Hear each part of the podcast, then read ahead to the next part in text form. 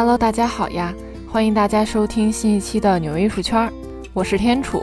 其实呢，从今年年中开始，有一个特别闹心的事儿，那几乎每周呢都在全球各地的博物馆和美术馆里上演，那也是导致艺术圈人心惶惶的。那这件事儿到底是啥呢？就是有一些环境保护组织的人呢，对各种名画发动了罐头和五零二胶水的攻击。抗议者们的主菜呢，就是将番茄罐头呀、土豆泥罐头呀等等，哎，反正就是各式各样的罐头和那种黏黏糊糊的液体吧，去扔到展厅中的画作上面，然后呢，再用五零二胶水把自己的手给粘在那个画框上。剩下的小配菜呢，就是啊，举举横幅呀，喊喊口号呀，往这个墙面上喷喷标语等等。那袭击的作品呢，包括咱们很熟悉的《蒙娜丽莎》、戴珍珠耳环的少女，以及梵高啊、莫奈呀、安迪沃霍尔啊等等一系列艺术大师的作品。二零二二年了，真的是没想到，竟然有如此魔幻的事情会发生。我呢，这半年来不断的看到类似的消息，真的是惊呆了。总的来说吧，这半年以来呢，全球的各大博物馆呀、美术馆呀，尤其是这个欧洲地区的，真的是瑟瑟发抖，生怕自己就变成下一个被攻击的对象。当然了，我觉得我得先表个态，我真的觉得环境保护组织的这种做法真的是挺幼稚、挺没必要的。那今天的节目呢，咱们就来盘点一下最近受到攻击的美术馆有哪些。环保组织为什么要这么做？以及哈，以抗议为借口去攻击艺术品的案例呢？其实早在一百多年前就已经发生过了。当时又是什么样的情况？以及为什么呢？咱们呢正式开始本期的节目。我首先就这么粗略的统计了一下，无论是哪一个组织或者是个人行为哈，反正从今年的五月二十二日。卢浮宫蒙娜丽莎被扔了蛋糕，开始了第一起袭击之后呢？截止这期节目我录制之前，哈，也就是十一月十五号，奥地利首都维也纳的利奥波德博物馆古斯塔夫克林姆特的巨型油画作品被攻击。那就在这个半年之内吧，一共发生了不下十起的攻击事件，并且可以肯定的是。我估计这期节目从录制呀到后期，然后再到播出的这几天时间中，一定还会有更多的抗议者对美术馆和博物馆里的作品以及历史文物去发起攻击。当然，我肯定是希望说啊，不要再有新的袭击案件了。但是按现在的情况来看吧，这个真的是够呛。今年五月二十二号，一名戴着假发、涂着口红的年轻人呢，就伪装成了坐在轮椅上的残疾的老妇人，在卢浮宫蒙娜丽莎的画作前呢，突然就从这轮椅上跳下来，冲到这个防弹玻璃面前，把手中早就备好的这个蛋糕呢，扔向了蒙娜丽莎。那幸亏这个蒙娜丽莎外面是有一层玻璃去保护的哈，那在这个玻璃上呢，也留下了特别显眼的白色的奶油污迹。蒙娜丽莎，大家都知道，小小的一幅画作前面呢，永远是人山人海的。这件事发生之后呢，现场的人多少人呢？大家都是完全惊呆了。所以呢，也的确有很多人把这件事情的经过给录了下来，并且发到了网上。大家真的都是一脸懵，不知道是怎么回事儿。当然了，幸亏这幅作品有玻璃罩的保护，不然蒙娜丽莎的后果可想而知。那这位袭击画作的年轻人呢？他也是环保人士。他后来就表示，他为什么要攻击这幅画呢？是想要引起人们对环境的重视。想想地球，人类呢正在摧毁地球。他这么做呢，就是希望引起人们的重视。另外，由环保组织开启的一系列针对名画的抗议袭击呢，是始于今年的六月二十九号。英国一个名为“停止石油 ”（Just Stop Oil） 的组织，两名成员就进入到了英国伦敦的考陶德美术馆，用胶水把手粘在了梵高绘制于1889年的风景画《桃花盛开》的这个画框上。那今年的七月一号呢，抗议者又跑到了英国的曼彻斯特美术馆当中，把自己的手粘在了英国国宝级画家威廉·透纳。创作于一八九零年的作品《汤姆森的风弦琴》上，那为啥会选择这两幅画作呢？这些环保组织的人士，他们也倒是经过了比较认真的研究哈。他们给出的理由就是，选择梵高的《桃花盛开》呢，是因为如果大家再不保护环境的话，画作里面的普罗旺斯地区就马上要遭遇干旱啦。那另一幅画作汤姆森的《风弦琴》，这幅风景画里所描绘的地区呢，可能最早在二零三零年就得被不断上涨的海平面给淹没啦，大家呢也就都看不到啦。当然了哈，上述我提到的这些抗议，还只是把自己的手给粘在了画框上。不过，可能的确是看这个媒体啊和公众啊，更多的是抱着这种吃瓜看戏的状态。环保组织呢就觉得，哎，自己没有引起什么太大的轰动啊，那行吧，那咱这行动呢得升升级了。于是，在十月十四号上午十一点左右，两名身穿着停止石油 T 恤的人出现在了英国的国家博物馆，打开两罐番茄罐头。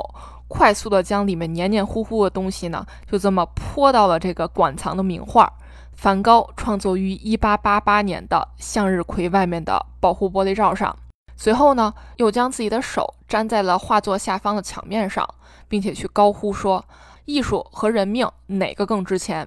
没错哈，你看他们呢，现在不仅仅是用胶水去粘自己的手，并且开始真正的对画作发动攻击，那就是泼罐头。并且就此一发不可收拾了。十月二十三日，两名气候问题抗议者呢，在德国的一家博物馆里向莫奈的名画《干草堆》去泼土豆泥。十月二十七日，三名抗议者在荷兰海牙的一家博物馆内就去试图破坏维米尔的名画《戴珍珠耳环的少女》，就是把自己的脑袋用胶水给粘在了这个戴珍珠耳环的少女的这个画上面。当然了，只是外面的这个玻璃罩哈。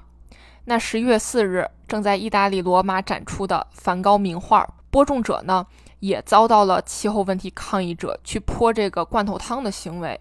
十一月九号，澳大利亚国立美术馆安迪沃霍尔的作品，就是一系列金宝汤罐头的那个作品哈。他这个作品外面的玻璃罩上呢，也被涂上了蓝色字迹。给出的理由很简单，那就是安迪沃霍尔的画作。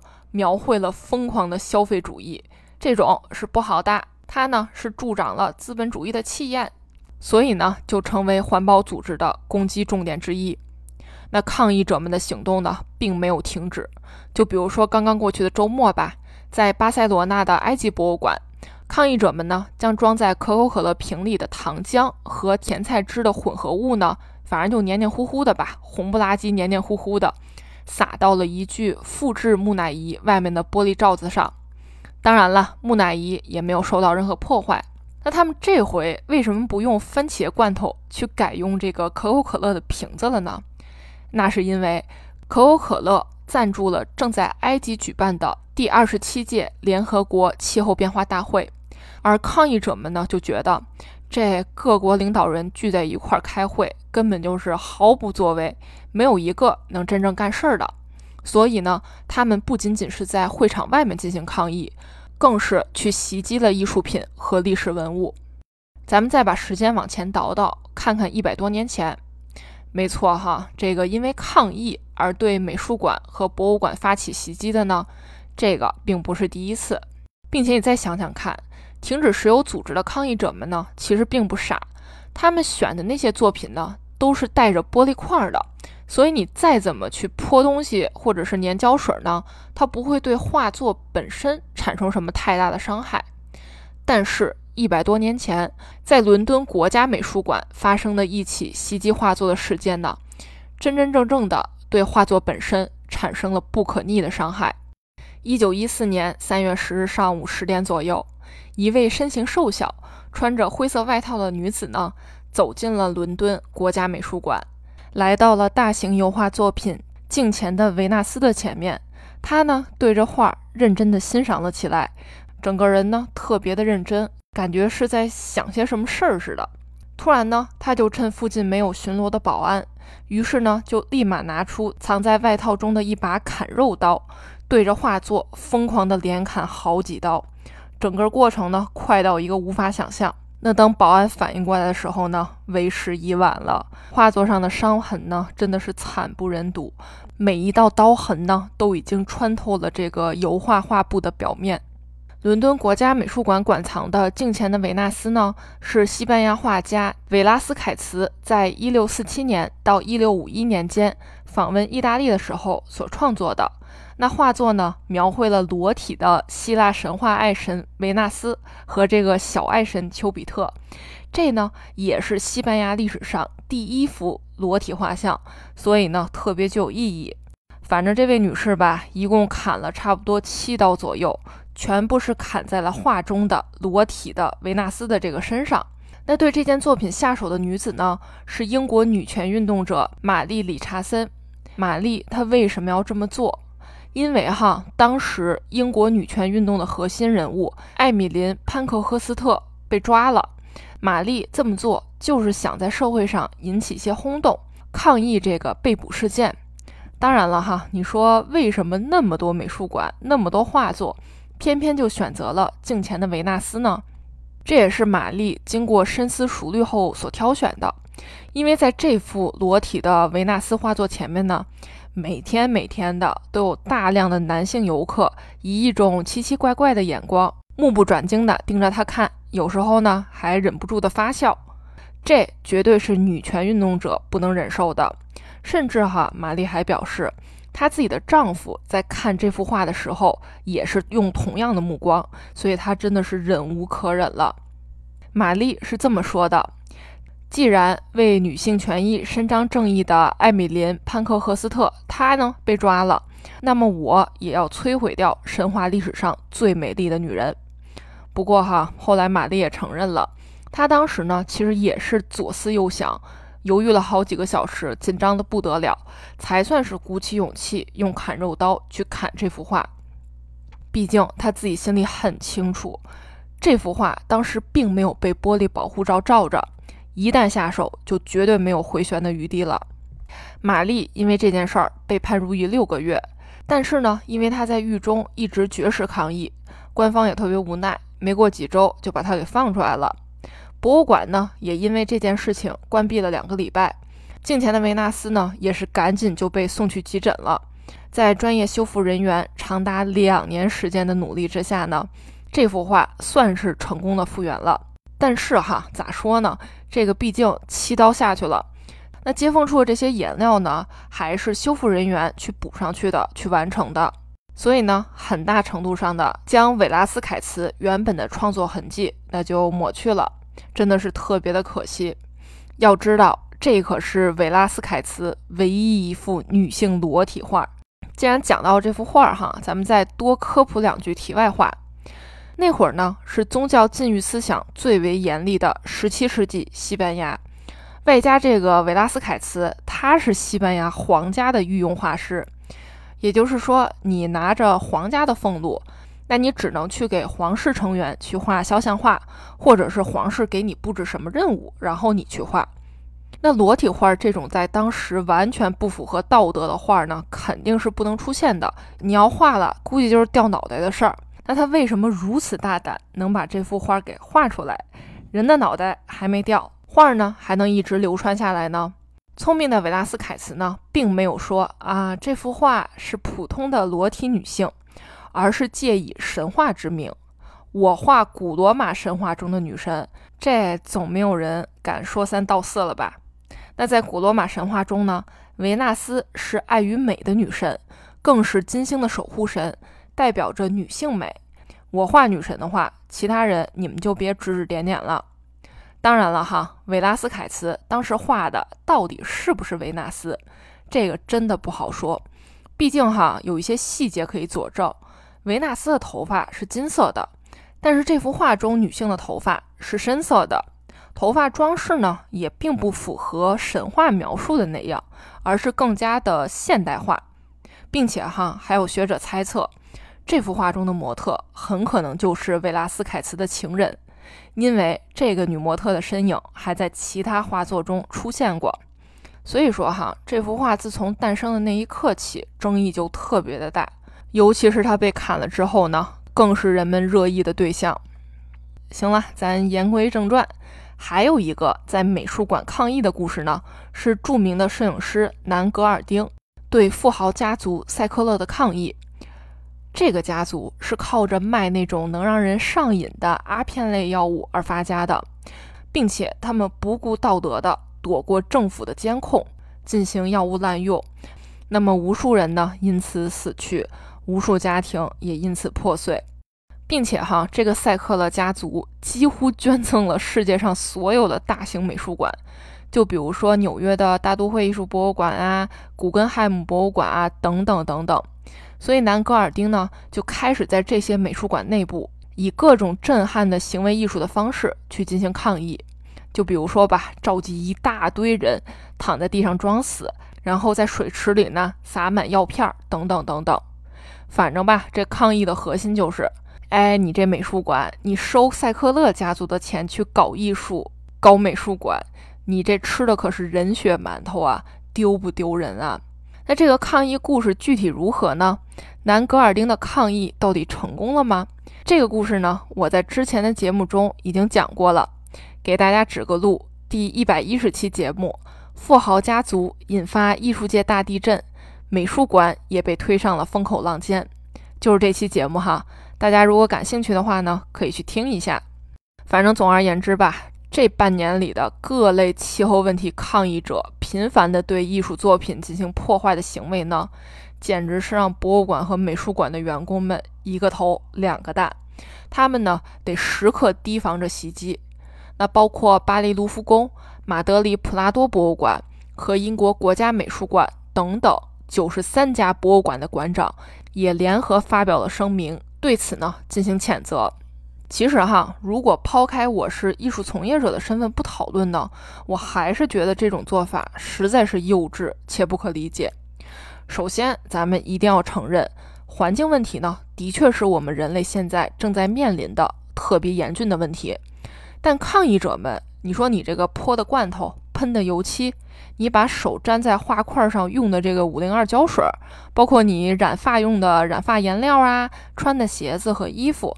或许他们之中的很多很多都是依靠石油才能产出的呀，可能的确是我的想法比较简单哈，但这么做真的可以引起大家的重视吗？或许是可以的，但我觉得哈，更多的呃，无论喜欢艺术的还是不喜欢艺术的人，感觉呢都是反对这种激进的做法的，并且他们做的目的是呼吁啊，美术馆等艺术机构的负责人呢。大家一起可以向政府喊话说啊，请你们立即停止所有新的石油和天然气项目，就算是加入他们抗议的行列，并且这些人也表示了，行，你们艺术机构，要不然就加入我们的行列，一起抵抗，要不然你们就是污染环境的同谋，这真的是强行道德绑架呀！要我说哈，这真的别一起抗议了，美术馆就这半年，光防他们。就已经耗费了全部的精力了，哪还有空额外去思考如何保护环境的问题啊？其次哈，真的，这些早就躺进棺材里的艺术家招谁惹谁了？抗议者们呢，一开始会表示，为啥一开始会选择梵高而不是安迪沃霍尔呢？理由特别简单，除了风景画绘制的风景呢会受到气候变化的影响消失之外呢？